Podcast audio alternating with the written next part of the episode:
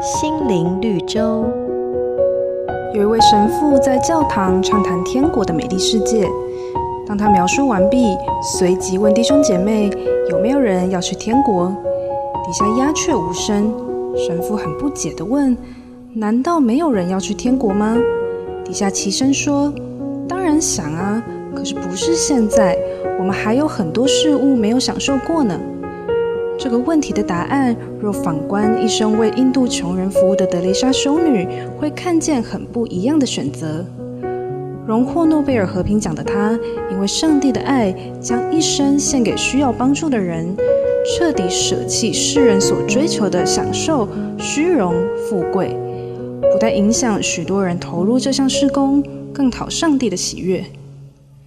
中国人常说“有舍才有得”，但人的取舍总是以利益来做判断，圣经却有一个更高的标准。要我们从神永恒的眼光和价值来看舍与得的关系，正如耶稣对门徒说：“凡要救自己生命的，必丧掉生命；凡为我丧掉生命的，必得着生命。”愿我们以追求神为目标，开始学习上帝的人生加减法。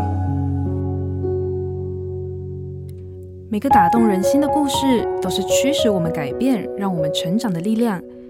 如果你喜欢我们的节目，请帮我们分享给你的朋友，也别忘了按下订阅，避免错过之后精彩的内容。瑞园银楼与您共享丰富心灵的全员之旅。